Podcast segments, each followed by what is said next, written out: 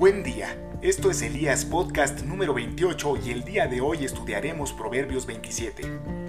No te jactes del mañana, ya que no sabes lo que el día traerá. Esto me remite al Padre nuestro que nos enseña que pidamos el pan nuestro de cada día sin pensar en lo que sucederá mañana, como el pueblo de Israel en el Éxodo, que no podía almacenar más maná del que le era permitido para cada día. Dios les estaba enseñando a confiar en Él sin preocuparse por lo que pasará en el futuro. Que te alabe otro y no tu propia boca.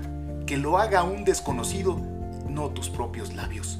A Dios no le gustan los jactanciosos, sino las personas humildes. Una piedra es pesada y la arena también, pero el resentimiento causado por el necio es aún más pesado. El enojo es cruel, la ira es como una inundación, pero los celos son aún más peligrosos. Una reprensión franca es mejor que amar en secreto. Las heridas de un amigo sincero son mejores que muchos besos de un enemigo.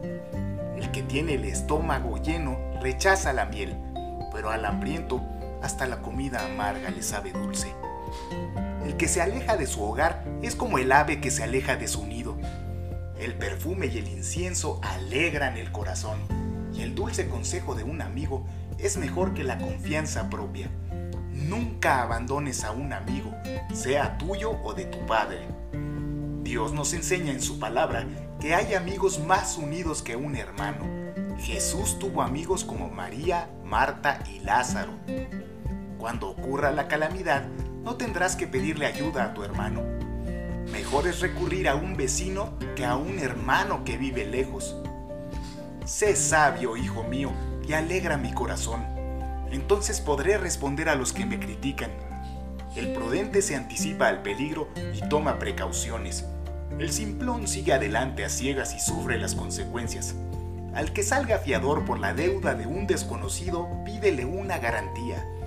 Exígele un depósito como garantía si lo hace por extranjeros. Un saludo alegre y en voz alta temprano en la mañana será considerado una maldición.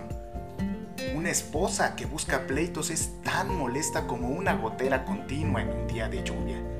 Poner fin a sus quejas es como tratar de detener el viento o de sostener algo con las manos llenas de grasa.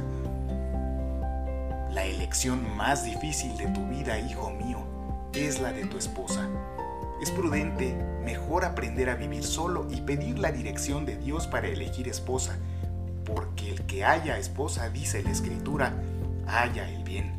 Sin embargo, no es una decisión que se debe tomar a la ligera primero debes estar preparado, vivir solo, trabajar para que tengas algo que ofrecer y elige con sabiduría a la mujer que acompañará tu camino. Elige a alguien que tema a Dios y respete a sus padres. Te aseguro que te evitarás muchos problemas. Como el hierro se afila con hierro, así un amigo se afila con su amigo. Como a los que cuidan de la higuera se les permite comer del fruto, así serán recompensados los empleados que protegen los intereses de su patrón.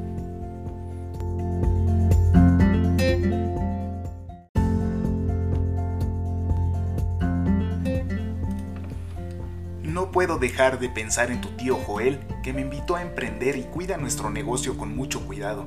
Espero que Dios nos siga bendiciendo. Así como el rostro se refleja en el agua, el corazón refleja a la persona tal como es. Así como la muerte y la destrucción nunca se sacian, el deseo del hombre nunca queda satisfecho. El fuego prueba la pureza del oro y de la plata, pero la persona es probada por las alabanzas que recibe. Es imposible separar al necio de su necedad, aunque lo muelas como al grano en un mortero. Mantente al tanto del estado de tus rebaños y entrégate de lleno al cuidado de tus ganados, porque las riquezas no duran para siempre y tal vez la corona no pase a la próxima generación.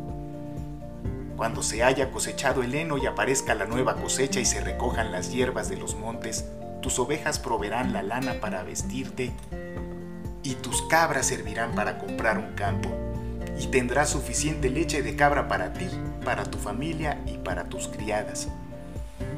Tú sabes, hijo, que fue muy duro para mí perder un trabajo de 11 años. Pero si tú te esfuerzas, te preparas constantemente, tienes buenos amigos y sabes ser amigo, nunca te faltará trabajo.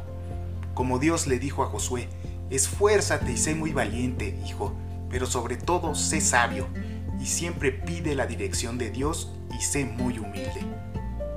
Si les gustó el contenido, lo pueden escuchar de manera gratuita en Anchor, Spotify y Google Podcasts. Dios los bendiga.